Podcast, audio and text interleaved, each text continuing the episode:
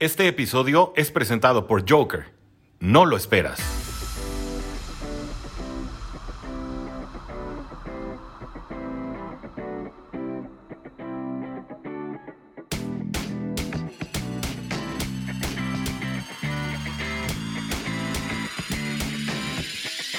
Hola, soy Maxi Rojas y bienvenidos a un nuevo episodio de este podcast de Giants en cuarta y gol, porque los Giants no terminan y nosotros tampoco.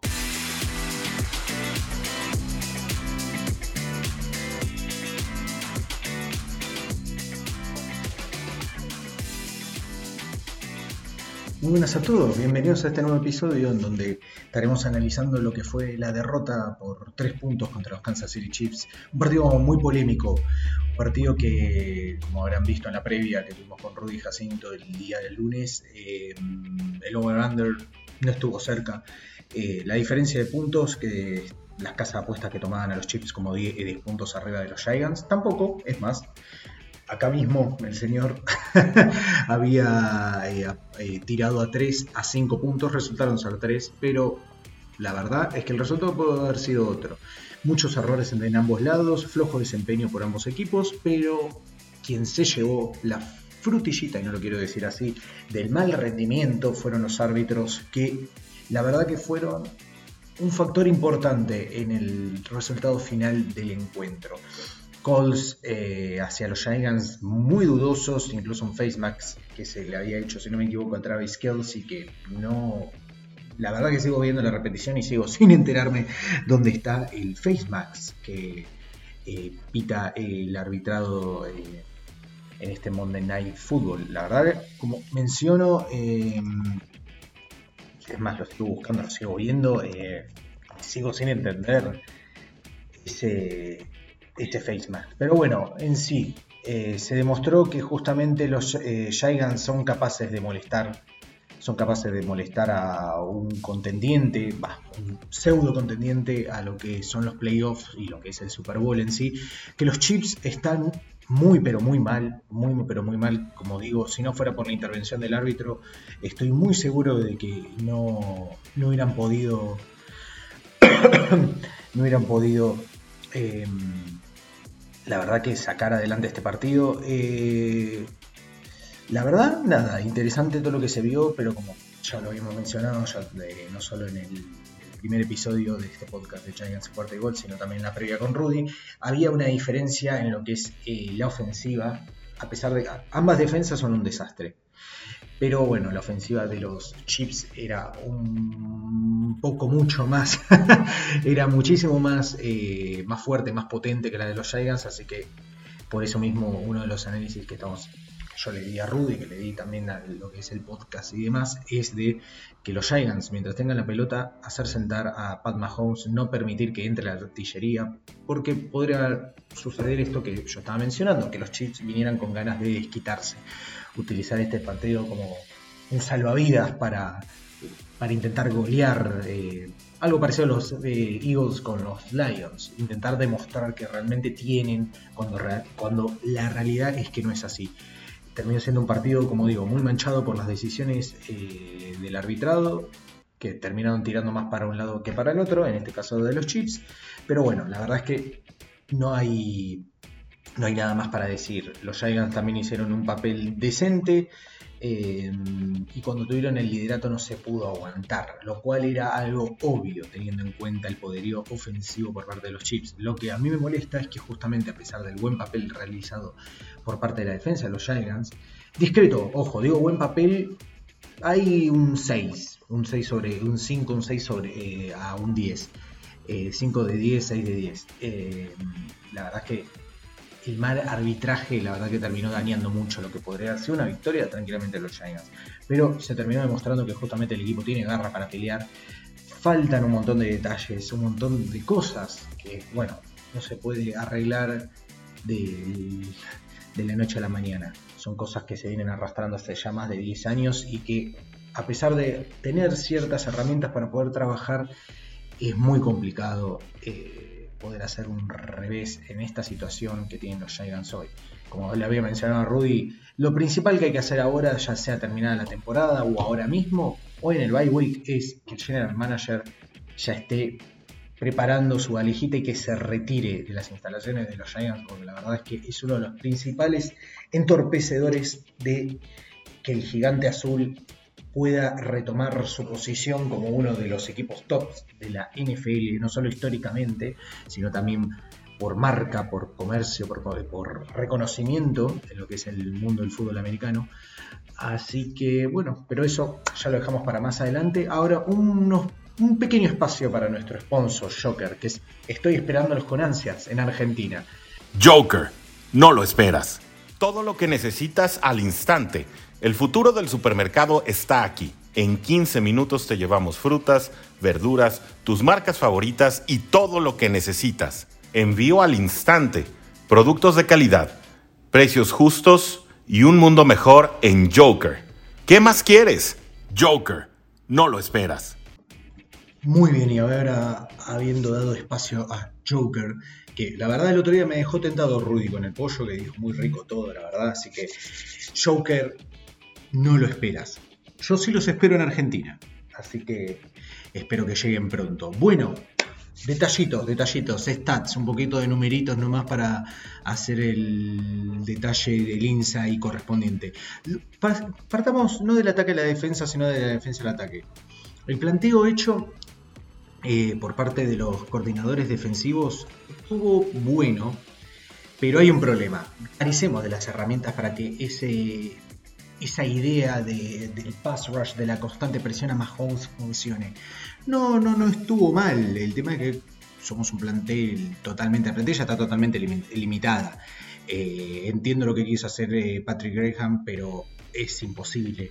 Eh, pero bueno, la verdad que se hizo un trabajo decente. Como, a ver, viendo las estadísticas, uno puede decir, bueno, a ver, ¿cuántas veces le lo capturaron a Mahomes? Mm, veamos, dos. Bueno, dos es poco. ¿sí? Pero está bien, uno no se tiene que fijar capaz en eso. Lo pueden haber capturado una vez, que lo pueden haber golpeado 10 y lo pudieron haber presionado en 90% de las ocasiones, como lo pudieron haber capturado 5 veces, como solamente lo golpearon 7, pero la presión solamente estuvo en eso y nada más. La verdad es que nada, lo que es defensivo a veces en los stats se engaña un poco, eso hay que verlo durante el partido. Yo lo vi, la verdad es que como digo, el planteo estaba bien, pero se limita un poco por el tema de los nombres, o sea, a ver, no voy a sacar de lado, eh, a, a Ojulari o a Williams o, eh, a Crosen, pero el tema es, nada, el plantel está muy limitado. Está limitado, es complicado, estuvo bueno, como repito, el planteo hecho por parte de eh, Patrick estuvo bueno, pero carecemos de las herramientas necesarias. Em, así que bueno, nada, lo que es la defensa, igualmente, ya lo saben, era un enfrentamiento donde ambos equipos, ninguno dispone de una muy buena defensa. Había que demostrar quién era la menos mala, la menos peor en este caso. Así que nada, eh, la verdad que se demostró, las dos estuvieron bastante parejas. Salvo en la parte de los safeties, por parte de Kansas City que Daniel, Daniel Sorensen estaba, como decimos acá en Argentina, en un cumpleaños totalmente perdido y eh, Tyrann Matthew sobrevaloradísimo. Si Tyrann Matthew fue bueno fue en Arizona. La verdad que desde que ha llegado a Kansas City Chiefs lo único que han hecho es inflarlo, no solo el fandom, sino también la gente de eh, eSports con Maiden. Es un jugador muy sobrevalorado, Tyrann Matthew. Y como estaba mencionando antes, le voy a volar un caño a Daniel Sorensen, mamita, mamita, el repaso que le dieron. Yendo lo que es el ataque, Daniel Jones, 22 de 32 en pases y eh, con un total de 222 yardas, 22, 22, 2, 2, mucho 2, mucho 2. En este caso vamos a jugarle al 2, vamos a jugarles al 22. Dos touchdowns, una... Ah, eh, una intercepción. Eh, terminó con un rating de 96.1 y durante y por un solo lanzamiento que yo por vi que si él no está cómodo si él no está bien del tobillo y demás que se ponga como una especie de coreback tipo bolsa tipo Big Ben que bueno ver, la Big Ben no se puede mover por otras cosas y yo lo quiero mucho, así que no las voy a decir, eh, Thorney tiró un pase que fue capturado, así que está 1-1, de casi 20, acá figura como 19, tenía entendido en la transmisión figuraba como 20, pero bueno, 19 yardas, es nuestro próximo coreback. 118.8 de rating. la verdad, eh, muy buen pase, estuvo muy buena la jugada, muy, muy interesante, estuvo bastante bien hecho. Eh, de Bunta Booker con 15 acarreos por 60 yardas, eh, dando un promedio de 4 yardas por acarreo. Yo lo había mencionado en la previa con, con Rudy. Eh, de Bunta va a tener que hacer un trabajo. Es complicado porque, como había mencionado, en caso de que los, ambos equipos estén totalmente sanos, ¿sí? más que nada los Giants, que, terminó el partido y tenemos. De, Shepard se volvió a lesionar, aviso. De vuelta otra vez lesionado Shepard, apenas terminó el partido. Em, lo único donde nosotros podemos decir tenemos mejor es, eh, es en, la posición de running back por Saquon Barkley. Y hasta ahí. Pero la verdad es que eh, Devonta Booker es cumplidor y esperaba que ayer fuera un poquitito más. Pero la verdad es que de 15 a carrera, 60 yardas, 4 por promedio. Y esperaba un poco más teniendo en cuenta la mala defensiva de eh, los Kansas City. eh, Cadario Zone y Sterling Shepard, eh, a pesar de lo limitados que estaban físicamente, jugaron. Jugaron eh, los cuatro, eh, los dos, perdón, los dos terminaron con cuatro capturas cada uno, casi la misma cantidad de yardas, 26 para Tony y 25 para Shepard. se lo buscó más a Shepard, pero bueno, Tony creo que hizo, capturó más. De los cinco que le tiraron, capturó cuatro, mientras que Sterling de los siete que le tiraron, capturó, como había dicho, cuatro obviamente los lanzamientos, tiene que, que se lo busque no significa que él no haya llegado a atraparlo y más. A lo que voy es que el foco, el foco del ataque era Booker y Shepard. Pero los puntos, los touchdowns, llegaron por parte de los alas cerradas, tanto Kyle eh, Rudolph y eh, Evan Ingram. Eh, Evan Ingram que estaba hasta hace estaba hasta hace no mucho en el ojo de la tormenta porque la verdad que no sé, me tengo que fijar ahora, no me estuve fijando mucho, pero la verdad que la gente de los fans de los Giants no lo querían, lo querían entradear a más no poder, lo más posible. Dejaré para el episodio entre la semana 8 y 9 o pasada la 9, después del partido con los Raiders, el análisis de, de mitad de temporada por parte de los Giants y demás, pero la verdad es que Ingram, voy a dar mi opinión ahí. Pero sí, se le estuvieron dando con un caño, ofreciéndolo por todos lados, sabiendo por cualquier. Pero bueno, se quedó, nos dio un touchdown bastante bien. Todo perfecto. Yo había mencionado que iba a ser importante que, que Gaino, que Granja Gaino estuviera fino del pie y lo estuvo. De, de los dos touchdowns eh, estuvo 2 de 2 en el punto extra y 1 de 1 en un field goal de 24 yardas. Normalito, una lástima que no se haya podido aprovechar más, como había dicho en la previa con Rudy. Eh, mucho se menciona, eh, un montón de analistas siempre dicen que los Kansas City Chiefs hay que meterles y meterles y meterles puntos a mano poder, manteniendo la pelota al máximo de tiempo posible, que fue la idea que sal, con la que salió los Giants, aunque no se pudo aplicar al principio por el, la,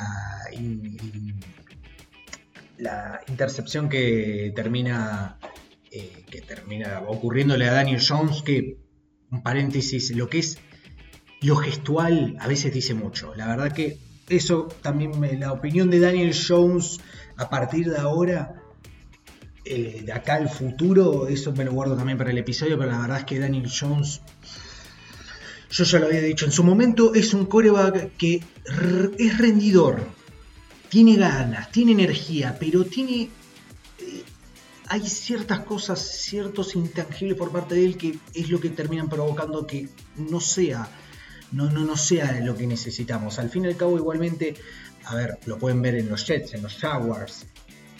El hecho, bueno, los Bears también, el hecho de tener un coreback nuevo, un coreback estrella, eh, rookie, que tenga el el coreback del siglo XXI, que es como lo estaban mencionando Trevor Lawrence para los Jaguars, no te va a asegurar nada.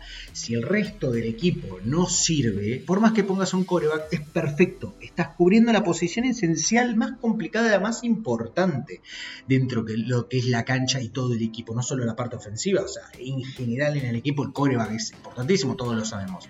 Estás cubriendo eso, pero obviamente que en ese proceso de ya obtener lo que, el que vos decís que es tu coreba franquicia, es tu coreba de acá al futuro, ¿sí? tenés que alimentarlo con otras armas. ¿sí? En este caso, bueno, obviamente, a ver, disponemos de armas. Mira, miren, Sterling Shepard no me parece un mal wide receiver, eh, lamentablemente lesiona mucho. Eh, Kadarius sacando su tema de conducta es muy bueno, es muy, pero muy bueno, lo he visto en colegial, pero estamos limitados, estamos limitados por todos lados, pero ¿cuál es el problema? Es que Daniel Jones tampoco es una garantía, no es el coreback que nos va a venir a sacar las papas. A ver, hay muy pocos casos de corebacks que a pesar de lo, de lo, poco que tienen, puede hacer rendir a, los, a sus respectivos equipos. El único, estoy seguro que ya se te vino a la cabeza el ejemplo, querido oyente o querido oyente. Matthew Starford, a pesar de no disponer de nada en su momento con, con Johnson, pero después de no disponerlo, él hacía rendir al equipo. Pero hasta ahí, Daniel Jones no tiene eso. ¿sí? Yo a Daniel Jones, como digo, me guardo la opinión, pero tiene un montón de temas, un montón de el analizar las jugadas, el posicionamiento, tiene un montón de defectos, por eso lo vamos a dejar más para adelante. Pero la verdad es que ha estado, y me pone feliz, ha estado bastante cumplidor, bastante rendidor, pero no termina siendo no son malos números, a ver, de 32 eh, pases lanzados, 10, eh, 22 eh, conectaron, dos touchdowns. Una lástima la intervención al comienzo del juego, que fue lo que arruinó el plan, el análisis que habíamos hecho con Rudy, del hecho de dejarlo sentado a Mahomes, que se esté enfocando en, la familia, que constantemente se está dando vuelta a ver si el hermano estaba haciendo alguna estupidez y la madre no se estaba tuiteando ahí diciendo que los fumbles y la esposa. Había que dejarlo ahí sentado. Lamentablemente esa, esa pronta intercepción, no, no, no, no me sale la palabra, la verdad que estoy terrible con intercepción. Eh, esa pronta intercepción no ayudó eh, mucho en el flujo. Al final, como vieron el resultado, la caída fue por solo 3 puntos, ya lo había dicho con Rudy, eh, la línea de 10, ¿dónde? Yo dije entre 3 y 5. El otro día me estaban preguntando por qué 5. Y tenés un safety, dos puntos, una patada, tenés ahí los 5 puntos. Una lástima que haya sido el. A ver, como mencioné al principio, antes del anuncio. Em, el juego termina siendo manchado por este supuesto face mask inexistente, inexistente que hay sobre Travis Kelsey. Que, a ver, que yo, yo no sé cómo será en toda esta movida. Yo ya estoy haciendo una investigación a ese árbitro. Miren que suena exagerado, bueno, disculpen. Es que no se puede con la tecnología, con el rechequeo, con todo, así como dicen que en el fútbol, que el, en el fútbol, el soccer, eh, el bar, que demás. Igualmente volver a equivocarte teniendo detalle eso no fue un face mask, incluso gente de Kansas City Chiefs, fans, analistas y demás lo dicen. Eso no fue un face mask ni de acá ni de la China, a ningún lado. Una locura lo que se cobró que terminó impactando porque termina generando eh, una sanción, un flag, una penalización que termina influyendo al, al resultado final. Termina influyendo a que, por ejemplo, si eso después deriva en un touchdown y el equipo favorecido termina arriba, entonces terminas influyendo en el resultado. A pesar de que justamente eh, si estaba el otro ganando por solo 3, tendría que haber logrado hacer más puntos, no importa. Porque si eso no se cobrara, capaz no hubieran logrado ponerse por arriba. El hecho de permitir que se pongan arriba por un error así es terminar favoreciendo al fin y al cabo. A eso es lo que voy. Hoy, a ver, lo digo que sea, ¿es determinante? Sí. Obviamente que uno puede decir, bueno, podrían haber hecho más trabajo, más distancia, entonces si pasara esto, el tema es que no tiene que pasar esto. No tiene que pasar, no tendría que haber pasado. El resultado hubiera sido muy distinto. Pero bueno, ya está. Errores así han habido un montón y ya lo sabemos históricamente, no solo en el fútbol americano, sino también en otros deportes. Así que nada, eh, eso más que nada, em, más que nada, nuestros numeritos en ese apartado. Eh, no mucho más para decir. Eh, fue un partido mediocre en general por parte de ambos equipos. Después nunca, eh, nunca nada, nada más que acotar. Sí, el detalle, John Ross tres veces se lo buscó, dos veces capturó el balón 72 yardas. Por favor, denle más más targets a John Ross. Por favor, denlos, porque es rendidor, es rendidor. No sé si puede que no sea Tony ni Shepard, pero es rendidor. Ha sabido hacer un buen trabajo, ha sabido desubicarse bien en trayectorias largas, la verdad que ha ido bien. El tema es que ahí importa que Jones llegue con el brazo para que le llegue a Rose los balones, ese es lo importante. Pero la verdad es que hay que darle un poquito más de, importancia a, a Ross en ese sentido, darle un poquito más de target. Bueno, ahora antes detalles eh, extras. Bueno, como había mencionado, Sterling Shepard de vuelta lesionado. No sabemos la situación. Eh, creo que está Half Injury, si no me equivoco. No sabría darles una traducción al español.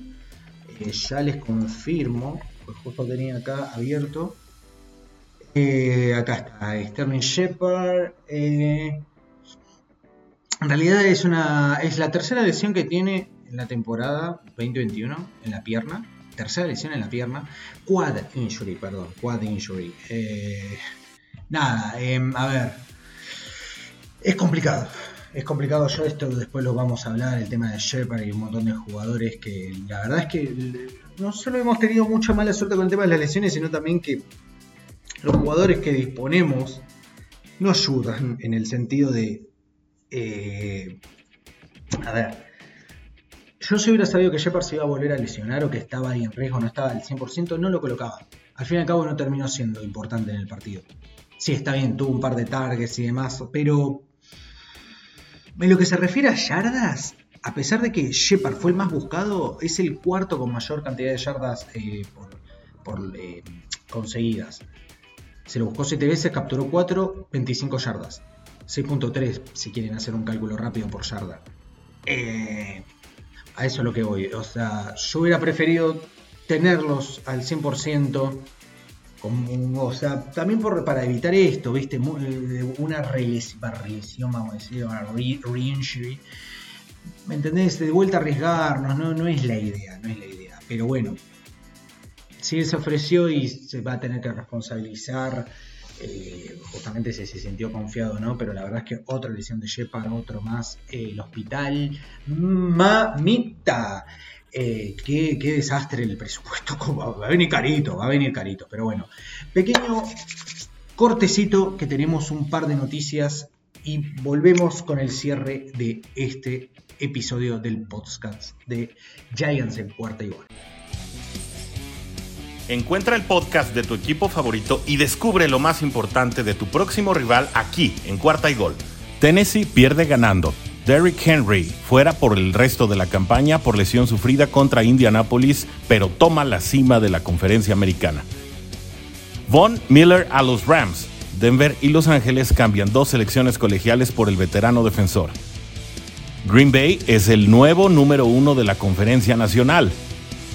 Pittsburgh no está muerto, sale de la tumba y se mete a zona de playoffs. Nueva Orleans vence contundentemente a Tom Brady y sus bucaneros. Comienza la marcha de los Santos hacia postemporada. Todo esto y mucho más en los podcasts de la familia Cuarta y Gol, en donde la NFL no termina y nosotros tampoco. Búscalo en tu plataforma favorita o donde quiera que escuches podcast. La verdad es que no hay mucho para comentarles. Eh, quería hacer unos comentarios respecto al, trade line que acaba de terminar en el día de ayer. Y la verdad es que no puedo comentarle mucho porque no pasó nada. En silencio. Tanto Joe como Dave en silencio. Un trade line silencioso. Tan silencioso, tan nada. O sea, como me refiero a silencioso es directamente que nada. No sonó nada, nada por el estilo. Habían rumores de que supuestamente OBJ que iba a venir para, para los Giants. yo me quedo pensando eso, digo, perdón, yo tengo que comentarlo. Ustedes, entiendo que nosotros tuvimos la mejor versión de, Beckham. Yo lo quiero un montón, lo aprecio un montón. Me duele verlo así en, Cleveland. Le tengo respeto a los Browns, pero en esto no. En esto voy por el lado de OBJ, Free OBJ, hashtag Free OBJ en todos lados: Instagram, Twitter, Facebook. El trato que está recibiendo por parte de los Browns es repulsivo. Entiendo que hay ciertas cuestiones que han, que han pasado por, temas de actitud por parte de él y demás. Pero ¿saben qué? En este caso yo he visto y él nada, no hizo absolutamente nada. ¿Podemos decirle lo del tema del video por parte del padre? Perfecto, parte del padre. Parte del padre. Él no dijo nada, él está callado. Me parece que el drama que está ocurriendo entre los Cleveland Browns y OBJ es más parte de los fans de los Browns o de la organización misma o del, eh, o del head coach en sí. OBJ nada, quiere jugar, él quiere jugar y que le den los targets, que le den importancia. Porque no le voy a mentir, yo vi el video, como, le digo, lo, lo aprecio mucho a, Beckham, lo, lo, estimo. Y es verdad, Mainfield no sé qué le pasa, que no es capaz de levantar la mirada, al menos en esta temporada, no sé qué le ha pasado, y, tirarle un balón. Entonces, ¿qué pasó con todo esto? Empezó a sonar que OBJ lo iban a tradear, estuvo así nomás Así nomás de ser traído a los Saints se ve que no se dio. Pero había resonado los Giants. Pero la verdad es que el hecho de cómo se fue, cómo fue tratado, ahí sí podemos decir que hubo un tema, tanto la directiva de los Giants con, y, OBJ hubo 50 y 50 de culpa. No va a regresar, obviamente. Y tampoco no va a cambiar mucho. Un arma más eh, como wide receiver, perfecto. Pero si nuestro coreback no le puede hacer llegar la pelota. Si por más, inclusive, repito, nuestro problema en sí general en todos lados. Podemos tener una ofensiva espectacular con una defensiva de, oro. ¿Y qué? A ver, tenemos a los Steelers, que tienen una defensa en la, cortina de acero. hasta el día de hoy sigue siendo una muy buena defensiva, una de las mejores que hay, ¿sí? Pero el ataque es un desastre. El ataque es un desastre. Como tenemos a los Kansas City que tienen un tridente bestial, muy buenos jugadores, una ofensiva muy buena. Lástima la, el O-line, que es un desastre, que lo intentaron reconstruir. Yo me refiero a a dónde va la pelota. El running back, Tyren, los wide receivers, todo bien. quienes tienen que cubrir a quienes tienen que proteger a Mahomes, y la verdad deja mucho que desear. La línea ofensiva es un desastre. Yo me, quería referir a el, cuerpo ofensivo, los wide receivers y demás. Em, otros más, los backs también. También los backs tienen muy buena primera línea defensiva, pero la secundaria es un desastre. Entonces, ¿de qué nos va a servir tener ese poderío defensivo u ofensivo si después no podemos sustentarlo? ¿Para qué vamos a evitar meter puntos si no podemos meterlos? ¿Para qué vamos a meter un montón de puntos si tenemos que meter siempre un poco más que el resto? Que es algo que lo que se le decía a los Cowboys, que su defensiva es un, es un desastre, pero la estamos mejorando bastante, y que siempre iba a ser así, una coladera. Ellos tenían que hacer más puntos que el rival y listo, y terminado todo. Entonces, traerlo a Beckham para qué? ¿Para qué iba a ser? Y, pero igualmente eso... Eh, le acabo de comentar todo esto más que como un popurrí y un relleno, porque la verdad es que no hubo nada por parte de los Giants. ¿Y saben qué es lo que me molesta? Es que no tenemos nada, o sea, yo ya lo había mencionado en el primer episodio, estamos en supervivencia, así como lo mencionaron en el, en el directo que tuvo Rudy eh, en la previa que tuvimos con Rudy y demás que habían hecho eh, que estamos en decadencia. Sí, pero el tema es que tenés que plantarte a reconstruir. Nosotros no. Le ponemos tablas al barco que se sigue hundiendo, pero no estamos yendo a puerto, yendo a tierra y arreglándolo tranquilamente. No, ponemos tablas y se abre otro agujero y otro y otro y otro y otro más. Ese es el problema principal. Yo creí que aprovechando la mala situación y el hecho de que, como yo ya les mencioné en el primer episodio, no veo que fuéramos a hacer tanking por ese primer pick. Vamos a estar ahí en el top 5, top 10 seguramente. A ver, Detroit se lleva declavado el primer pick. Detroit, la verdad, y les tiro mis fichitas a los Detroit Lions, por favor, hagan algo el próximo año. Como mucho, como mucho en, en 2023, porque van a tener dos picks de primera ronda ahora y vamos a ver yo confío en que van a ser. la directiva de los Lions y la de los Giants están ahí nomás. Hoy por hoy están ahí nomás. Históricamente la de los Lions es un desastre, pero están ahí nomás. Pero yo pensé que iban, íbamos a hacer un poquito de movimiento, así como mencionaban los de Evan Ingram y demás.